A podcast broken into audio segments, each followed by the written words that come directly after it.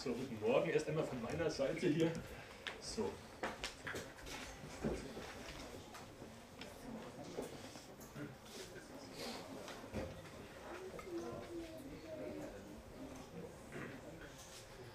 Morgen früh werde ich wieder eine, eine Frau Hebenstreit besuchen.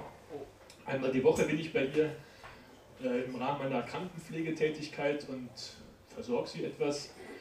Und diese Frau Hebenstreit, von der möchte ich kurz am Anfang erzählen. Es ist eine alte Dame, ich weiß gar nicht genau, wie alt sie ist, an die 90 ungefähr. Und die Frau Hebenstreit, von der habe ich einiges gelernt über Verbundenheit mit Gott. Diese Frau hat es in ihrem Leben extrem schwer gehabt. Inzwischen lebt sie in ihrem Häuschen fast alleine, obwohl sie relativ viele Kinder hatte, aber die schauen überhaupt nicht nach ihr. Sie hat äh, eine Krankheit, sie ist sehr eingeschränkt in ihrem ganzen Leben, aber sie hört Gottes Stimme in ihrem Alltag. Er hat sie mir letztens erzählt, wenn ich mit meinem Gehbock, also jetzt so ein Gerät hier, wo sie immer so ein Stück weit nach vorne schiebt, dann geht sie hinterher halt. Wenn ich mit dem Ding in die Küche oder durch die Küche gehe, in, in die Speisekammer, zum Kühlschrank, was alles viel Zeit braucht bei ihr, weil sie ist sehr, sehr eingeschränkt. Ich schätze mal, sie braucht von wenn sie von ihrem Esstisch im Wohnzimmer bis, zu ihrer, bis zum Kühlschrank geht, braucht sie ungefähr fünf Minuten. Dann steht sie vor dem Kühlschrank und dann äh, betet sie, lieber Himmelvater, so sagt sie mal, lieber Himmelvater, was soll ich jetzt auf meinen Gehbock laden für mein Frühstück? Dann schließt sie kurz die Augen, sie hört und dann sagt der Himmelvater ihr, was sie aus dem Kühlschrank nehmen soll. Das lädt sie auf und geht diese paar Minuten zu ihrem Tisch im Wohnzimmer und dann frühstückt sie dort. Interessant, oder? Ihr Himmelvater. Zeigt sie mir mal ein Bild, was da im Wohnzimmer hängt, eine etwas rührselige Darstellung von Jesus. Und dann schaut sie mir hin und sagt, das, das ist mein Leben, sagt sie. Das ist mein Leben. Sonst habe ich ja im Leben nichts. Hat ein sehr kindliches Gemüt, was ja bekanntermaßen auch nicht gerade von Nachteil ist, wenn es darum geht, auf Gottes Stimme zu hören. Gell? Wenn das so einfach wäre, dachte ich, auf Gottes Stimme hören wenn es um unsere Bestimmung geht, um Berufung geht, überhaupt im Leben, wenn wir Fragen haben, wenn man einfach sagen kann, ich stehe vor dem Kühlschrank oder sonst irgendwo stehe ich vor einem Problem, schließe kurz die Augen, Himmelvater oder Herr Jesus oder wie auch immer wir, wir, wir Gott anreden, sagt mir, was ich tun soll. Aber es ist eben nicht so einfach mir kommt vor, die Frage nach dem, was wir tun sollen oder nach dem, wo unser Leben hingehen soll, wo unsere Bestimmung, unsere Berufung ist, ist manchmal so wie Ostereier suchen. Wir machen das so, obwohl unsere Kinder oder zwei von unseren Kindern schon groß sind. Eine kleine haben wir ja auch noch. Dann wir, wir suchen jedes Jahr Ostersonntag am Morgen Ostereier im Garten. Und dann geht es immer so, wenn man es etwas beschleunigen will, kalt, kalt, oh, jetzt wird es wärmer, wärmer, heiß, und dann ist man, ist man da. So ungefähr kommt mir das vor, ist es bei unserer Suche nach unserer Bestimmung oft, als ob wir immer hören, Herr, wo muss ich jetzt hingehen? Hier, ah, ein bisschen falsch, dann wieder hier. Das ist oft problematisch. Ich habe für mich einen Frieden gefunden über diese ganze Frage mit der Berufung. Ähm, ich habe gesagt, Herr, oder anders, ich habe hab früher, wo ich mich ganz frisch bekehrt habe, mein Buch gelesen von Floyd McClung, das Vaterherz Gottes. Früher war das ein Klassiker, heute kennen das nicht mehr viele. Da hat er etwas geschrieben in dem Buch, was mich damals als junger Christ sehr beeindruckt hat jeder, der Christ sein will, hat immer ein Problem mit der stillen Zeit. Man muss stille Zeit machen. Früher war das vielleicht mehr, da war man noch etwas, wie soll man sagen, etwas mehr in diese Richtung geprägt, Gott wirklich äh, sehr, wie soll man sagen, sehr äh, detailliert und diszipliniert zu gehorchen. Stille Zeit am Morgen muss sein. Gibt es manche Richtungen, die sagen, no Bible, no breakfast. Hast du die Bibel nicht gelesen, darfst du auch nicht frühstücken, so ungefähr.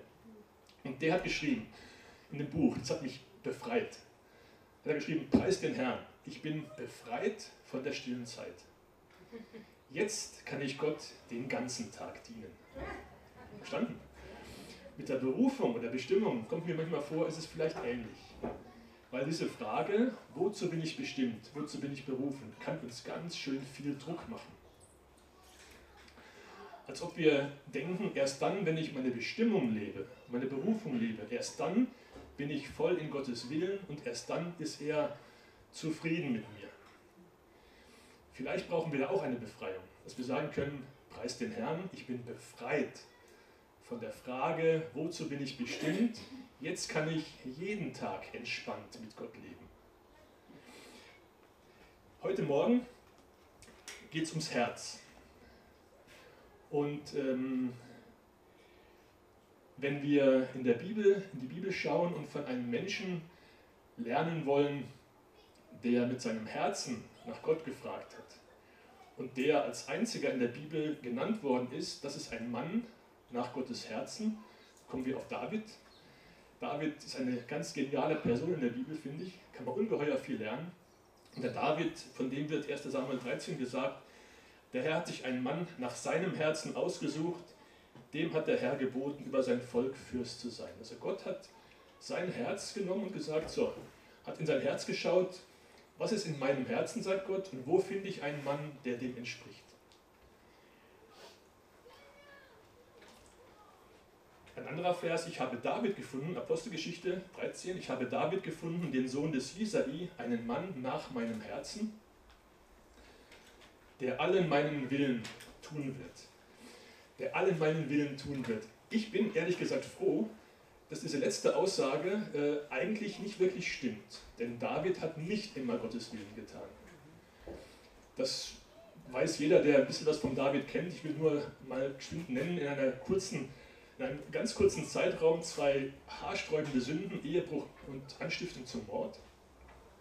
Das war nicht Gottes Wille. Also er hat nicht immer Gottes Willen getan. Das finde ich auch gut so. Und gut finde ich, dass dieser Mann trotzdem genannt wird. Das ist ein Mann nach meinem Herzen, sagt Gott. Ein Mann nach Gottes Herzen. Trotzdem, also scheinbar ist es so, dass ähm, ein Mensch nach Gottes Herzen zu sein nicht mit Sündlosigkeit oder größtmöglicher Sündlosigkeit zu tun hat. Oder auch nicht mit fein geschliffenen Formen. Das würde jetzt zu weit führen, noch mehr über den David zu sagen, über seine wilde Art, die er hat. Darüber würde ich gerne mehr predigen. Also David ist sowieso ein ganz fantastischer äh, ein, ein fantastisches Predigtthema, finde ich. Aber das, fragen wir mal, was hat David zu einem Mann nach Gottes Herzen gemacht? Mir fallen gleich mal drei äh, Eigenschaften ein. Leidenschaft, Ehrlichkeit, Demut. Leidenschaft, Ehrlichkeit und Demut. Ich glaube, das hat Gott in dem Herzen von David gefunden. Das hat er auch in seinem eigenen Herzen gesehen. Auch Gott ist leidenschaftlich, ehrlich und auch in einer gewissen Weise demütig. Und das hat ihn zu einem Mann nach seinem Herzen gemacht. Lass uns mal gerade was lesen. Ähm, wer das mitlesen will, 1. Samuel 16, die Verse 6 bis 10. Da geht es nämlich um diese Berufung von David. Kleine Vorgeschichte, der Saul war ja der erste König Israels, der ist verworfen worden, weil er ungehorsam war, Gott nicht die Ehre gegeben hat. Jetzt wird der Samuel losgeschickt nach Bethlehem zum Isai, um dort unter den Söhnen vom Isai einen neuen König zu salben. Wir steigen hier mal ein, 1. Samuel 16, bei Vers 6. Und es geschah, als sie, also die Söhne von Isai, hereinkamen, da sah er Eliab an und dachte, gewiss ist hier vor dem Herrn sein Gesalbter. Aber der Herr sprach zu Samuel, schau nicht auf sein Aussehen, noch auf seinen hohen Wuchs, denn ich habe ihn verworfen. Denn der Herr sieht nicht auf das, worauf der Mensch sieht. Denn der Mensch sieht auf das, was vor Augen ist. Der Herr aber sieht das Herz an. Da rief Isai den Abinadab und ließ ihn vor Samuel vorübergehen. Und er sprach, diesen hat der Herr auch nicht erwählt. Da ließ Isai den Schammer vorübergehen. Er sprach, aber diesen hat der Herr auch nicht erwählt. So ließ Isai sieben seiner Söhne vor Samuel vorübergehen, aber Samuel sprach zu Isai, der Herr hat diese nicht erwählt.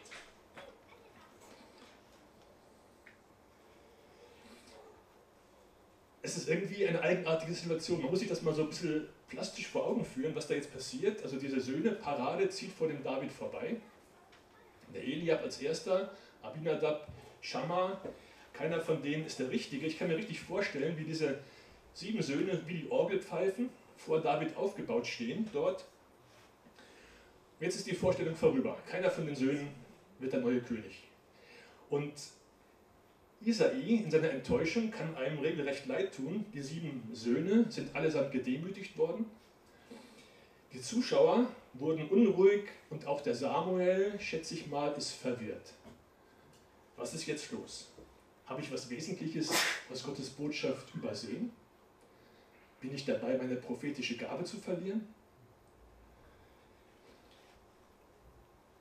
Ist das überhaupt die richtige Stadt, in der ich hier bin? Das ist doch Bethlehem, oder? Bin ich bei der richtigen Familie? Du bist doch Isai, oder? Das stimmt alles. Dabei war sich doch Samuel am Anfang schon total sicher, als der Eliab kam, wusste er, das muss der Richtige sein, so groß wie der Saul. Wie heißt der nochmal? Eliab, genau. Eliab ist der Name des neuen Königs. Und er holt schon sein, Salb, sein Horn mit Salböl heraus, will ihn schon salben und da meldet sich Gott zu Wort. Wir lesen das nochmal in Vers 7. Aber der Herr sprach zu Samuel, schau nicht auf sein Aussehen, noch auf seinen hohen Wuchs, denn ich habe ihn verworfen. Denn der Herr sieht nicht auf das, worauf der Mensch sieht, denn der Mensch sieht auf das, was vor Augen ist, der Herr aber sieht das Herz an. Der Mensch sieht, was vor Augen ist. Das stimmt. Also, weiß nicht, wenn ich auf mich schaue, dann stimmt das absolut. Ich kämpfe zwar dagegen an, immer wieder, dass ich mir ein Urteil bilde, nur auf das hin, was ich gerade so sehe oder wahrnehme. Aber es ist tatsächlich so, wir, oder zumindest ich, oder ich denke mal, wir alle sind an einem Boot sehen, was vor Augen ist. Mir wird das immer sehr stark bewusst, wenn ich auf einer Freizeit bin. Nicht so sehr jetzt auf dieser Freizeit oder euch wird es auch nicht so gehen, denn ihr kennt euch alle, aber wenn ihr neu auf einer Familienfreizeit seid, in 14 Tagen beginnt in der Schlossvilla am Milcheter See eine Mountainbike-Freizeit, da bin ich wieder zum Bibelarbeiten, Bibelarbeiten halten dort eine Woche und zum Mitradeln, wie jedes Jahr, schon seit einigen Jahren. Und immer wenn man da ankommt, ich, inzwischen kenne ich auch schon einige von den Teilnehmern, es gibt ein paar Stammgäste dort, aber die meisten sind mir unbekannt und man, man scannt immer die Leute so ab. Vor allen Dingen, wenn sie ihre Radeln aus dem Auto holen, am Anfang, ich bin ja immer da zum Begrüßen. Der erste Blick geht aufs Radl, der zweite aufs Wadel und dann weiß man, woran man ist. Sagt man, denke ich vielleicht, der wird mir bei den Touren den Berg hoch keine Gefahr. Aber der hier, uh, ein ernsthafter Konkurrent um den Gipfelsieg. Also so schnell ist es nicht. Also so, aber trotzdem, man, man, man taxiert schnell und ist relativ schnell mit seinem Urteil. Und wenn man die ersten Worte gesprochen hat, ist das meistens schon fertig, das Urteil. Und ich habe das oft erlebt, eigentlich fast immer erlebt, wenn man dann aber im Laufe der Woche mit den Leuten den Berg hochschwitzt und dabei ein paar Worte rausbringt noch und erzählt und so ein bisschen tiefer ins Gespräch kommt, erlebe ich, dass ich mein Urteil komplett ändern muss. Oder wenn man am Tisch sitzt bei den Mahlzeiten und ein bisschen im Hintergrund von jemandem erfährt, merkt man, wie vorschnell dieses Urteil ist nach dem, was man vor Augen sieht. Aber so sind wir. Menschen eben. Gott hat im Grunde nichts gegen große stattliche Leute wie, wie den Eliab. Das ist für ihn kein Problem, wenn jemand groß oder stattlich oder begabt ist. Auch, auch Begabung oder sowas, das kommt auch noch das fällt auch hinein in dieses, was vor Augen ist. Wir, wir sehen zwar, von dir die Begabung, Martin, sehe ich dir nicht an unbedingt, aber wenn ich dich kennenlerne, dann weiß ich, wozu du begabt bist. Aber das ist auch noch außen. Das ist noch äußerlich eigentlich. Das ist auch noch vor Augen. Das Herz ist schon tiefer, tiefer als unsere Begabung, viel tiefer. Gott sieht das Herz an, nicht das, was vor Augen ist. Und wenn wir in der Bibel lesen, dann merken wir, dass das Herz, das Wort Herz ein Hauptwort in der Bibel überhaupt ist.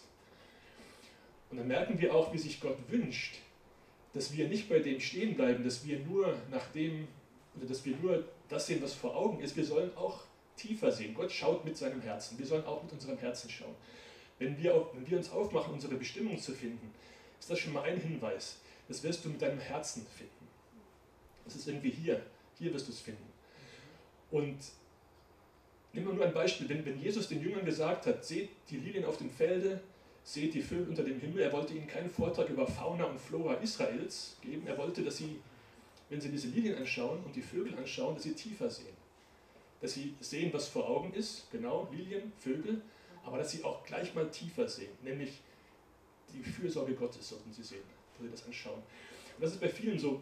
Gott wünscht sich, dass wir tiefer sehen, dass wir mit dem Herzen sehen und dass wir auch, wenn wir Dinge anschauen oder wenn wir Menschen anschauen oder Umstände, dass wir diese Dinge, Menschen und Umstände, dass wir denen auf den Grund gehen und auch das Herz der Dinge anschauen, das Herz der Menschen anschauen, die wir sehen. Viel tiefer schauen. Der David war da wirklich, war da wirklich sehr gut in dem, mit dem Schauen. Ich möchte nur mal zwei oder zwei Verse vorlesen aus dem Psalmen von David, Psalm 16, Vers 8 sagt der David, ich habe den Herrn alle Zeit vor Augen. Den Herrn alle Zeit vor Augen. Der David konnte gut sehen. Der hat in allem scheinbar irgendwie Gott gesehen. Vers, äh, Psalm 25, Vers 15, meine Augen sind stets auf den Herrn gerichtet. in allem hat er Gott gesehen. Ich finde das wirklich genial. Also ich glaube, er hat sein, sein Sehen sehr trainiert. Zum Beispiel, das finden wir in Psalm 5, Vers 4. Herr, in der Frühe wirst du meine Stimme hören, in der Frühe werde ich dir zu Befehl sein und Ausschau halten. In der Früh ist es Davids großes Anliegen, Ausschau halten und dir zu Befehl sein. Ich habe da so ein Bild vor Augen. Bei der Bundeswehr früher haben wir auch immer so Übungen im Feld gemacht und äh, dann haben wir auch immer so ein Krieg gespielt im, im äh, Truppenübungsplatz und da mussten wir auch Ausschau halten. Wo kommt der Feind? Da bist du gerüstet mit deinem Rucksack, deinem Sturmgewehr, Fernglas und hältst Ausschau. In dem Fall aber nicht nach dem Feind. Ich, ich stelle mir damit wirklich so vor, er ist bereit, gerüstet für den Tag, hat sein Fernglas in der Hand. Wo ist Gott für heute? Wo ist Gott? Wo kann ich Gott folgen? Und das jeden Morgen. So trainierst du das Sehen und so trainierst du äh, Gott mit dem Herzen zu sehen. So war das bei David. Das Herz ist ein Hauptwort der Bibel. Was ist das Herz überhaupt? Das, das Herz ist das Innerste von dir, ist das Zentrum deiner Persönlichkeit. In deinem Herzen bist du der, der du wirklich bist. Das ist dein Charakter, da ist auch der Wille. Im Grunde ist da alles drin, was dich ausmacht. Gefühle, manchmal ist, sind Herz und Seele äh, austauschbare Begriffe in der Bibel. Und genau dieses Zentrum deiner Person sucht Gott, wenn er sagt zum Beispiel in Sprüche 23, Gib mir, mein Sohn, dein Herz. Gib mir mein Herz. Äh, gib mir dein Herz. Gott sucht nicht gehorsame Menschen. Gott sucht von Herzen gehorsame Menschen. Und Gott sucht nicht die Leistung. Gott sucht eine Liebe. Gott sucht auch nicht Nachfolger, er sucht Menschen, die ihm vom Herzen nachfolgen. Und ich glaube, wenn du daran interessiert bist, ein Mensch nach Gottes Herzen zu werden, dann musst du Gottes Herz tiefer verstehen. Das ist ganz wichtig. Wenn du ein Mensch nach seinem Herzen werden willst, dann musst du sein Herz besser verstehen.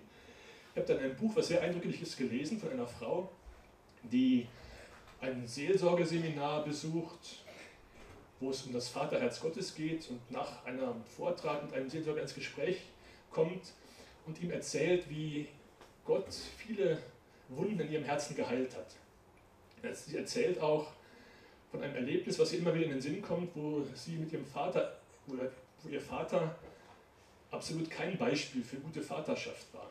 Sie erzählt, dass sie eine Schwester, eine ältere Schwester hat, äh, hatte und diese Schwester hat einmal im Hof dort die weißen Hemden, die frisch gewaschenen weißen Hemden, die der Vater immer zur Arbeit anzieht, ins Büro, auf die Wäscheleine gehängt. Sie selber als kleine Schwester, erst ein paar Jahre alt, wollte das auch gerne, wollte dem Vater was Gutes tun und diese schönen, frisch gewaschenen weißen Hemden auf die Wäscheleine hängen.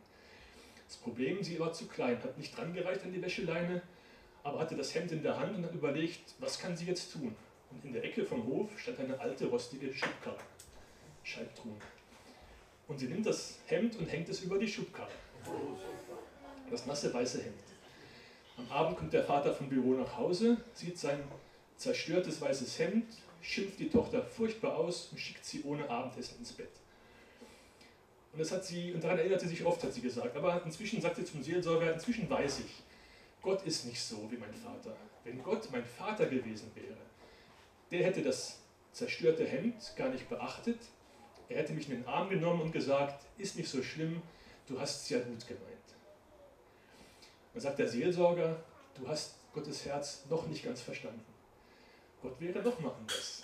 Er hätte dieses Hemd genommen und am nächsten Tag ins Büro angezogen. Und wenn er angesprochen wäre drauf, wie läufst denn du rum mit einem fleckigen Hemd, dann sagt er, lass mich dir erzählen von meiner Tochter und was sie für mich getan hat aus Liebe. Und ich glaube, das, das ist auch wichtig, wenn wir über Gottes Herz nachdenken, dann müssen wir verstehen, dass wir selber oft zu ergebnisorientiert sind. Das Ergebnis von dem, was das Kind getan hat, war das zerstörte weiße Hemd, das fleckige, verdorbene weiße Hemd. In unseren Augen ist das so. Wir sind am Ergebnis orientiert. In unseren Augen ist das ein verdorbenes weißes Hemd. Vielleicht gehen die Flecken raus, wahrscheinlich nicht, neues Hemd kaufen. In Gottes Augen sind diese Flecken, die zerstören das Hemd nicht, sie steigern den Wert. Das Kind hat in dem Augenblick in seiner Liebe für den Vater das getan, was es tun konnte. Wenn das jetzt 16 Jahre alt gewesen wäre und es hängt dieses weiße Hemd auf die rostige Schubkarre, ist das was anderes. Aber zu dem Zeitpunkt konnte es nur das tun, was es getan hat. Aus Liebe zum Vater. Und wenn Gott uns anschaut, dann sieht er nicht nur das Ergebnis, auch nicht nur unsere Bestimmung, wo wir, wo wir, wo wir sein wollen.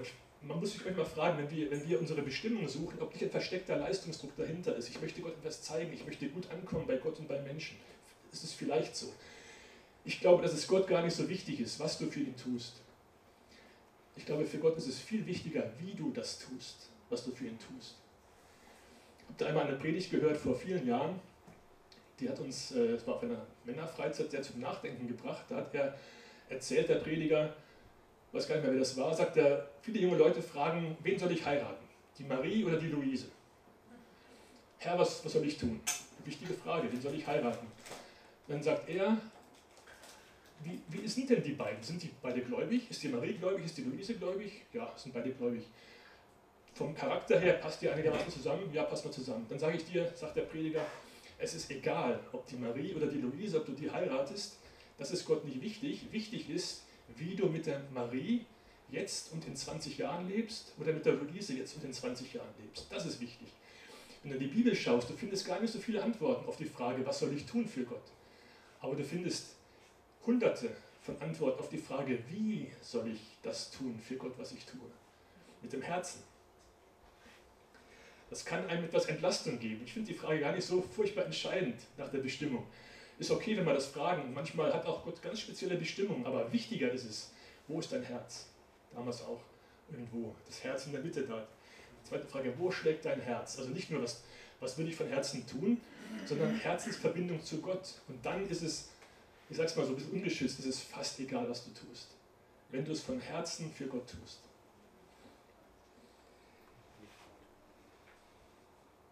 das, das Herz, dein Herz ist das Wertvollste, was du überhaupt hast. Jeremia 29, ihr werdet mich suchen und finden, wenn ihr von ganzem Herzen nach mir verlangen werdet. Das ist eine Verheißung an Menschen mit ganzem Herzen. Die Halbherzigen sind hier nicht angesprochen. Wenn du Gott nur halbherzig suchst, hast du auch einige Ergebnisse. Denk mal, ihr, ihr kennt den Ihr kennt den Begriff Beckenrandschwimmer. Sagt euch das was? Beckenrandschwimmer. Ich glaube, die Menschen, die Gott von, von mit halbem Herzen suchen, sind geistliche Beckenrandschwimmer. Aber was Gott eigentlich von dir will oder für dich vorgesehen hat, dass du ein geistlicher Tiefseetaucher bist. Nicht Beckenrandschwimmer, Tiefseetaucher. Auch Beckenrandschwimmer kommen in den Himmel, bin ich überzeugt, aber sie verpassen im Leben ungeheuer viel Segen. Aber wenn du dich auf das Abenteuer mit Gott einlässt und ihm das ganze Herz auslieferst und ihn vom ganzen Herzen auch kennenlernst, dann kannst du in die Tiefe hinabtauchen. Sprüche 4, mehr als alles andere, mehr als alles andere behüte dein Herz, denn von ihm geht das Leben aus. Auf das Herz musst du wirklich, wirklich aufpassen. Und weil das so wichtig ist, hat Gott auch Aufpasser für dein Herz bestimmt. Ihr kennt den Vers, der ist ganz wichtig. Ähm, und der Friede Gottes, der allen Verstand übersteigt, wird eure Herzen und eure Gedanken bewahren. Eigentlich steht da, Gott hat einen Wächter gestellt um dein Herz. Der, der Friede Gottes ist ein Wächter für dein Herz und deine Gedanken, weil das so wichtig ist. Der David betet, erschaffe mir, o oh Gott, ein reines Herz und gib mir von neuem einen festen Geist in meinem Innern. Zu dem Zeitpunkt, wo der David das gebetet hat, hat er wirklich ein reines Herz gebraucht. Das ist im Psalm 51 geschrieben. Der Psalm, den hat er geschrieben, nachdem der Nabal ihn mit seiner Sünde, Ehebruch und Mord konfrontiert hat. Und dann schreibt der David, oder weiß der David, mein altes Herz taugt für gar nichts. Für gar nichts. Ich brauche ein neues Herz. Einen neuen Geist in meinem Inneren. Das muss alles neu werden. Das Alte, was von mir kommt, das taugt für nichts. Dann schreibt er einen, das ist übrigens auch ein Zeichen von Demut. Man könnte darüber viel noch sagen der Psalm 51, der fängt an, einen Psalm Davids vorzusingen. Jetzt stell dir vor, du schreibst deine ärgste Sünde auf, in Reimform, machst daraus einen Liedtext und dann schreibst du ihn auf einen äh, USB-Stick, Beamer an die Wand und das soll am nächsten Sonntag in der Gemeinde gesungen werden. Ein Lied von deiner ärgsten, deinem ärgsten Fehler. So hat das aber der David gemacht, er hat das voll ins Tageslicht gebracht. Das ist ein Lied, äh, im Tempel vorzusingen gewesen, seine ärgste Sünde. Erschaffe in mir, Gott, ein reines Herz. Warum ist das reine Herz so wichtig? Das hat Jesus gesagt, selig sind die reinen Herzen sind, denn sie werden Gott schauen.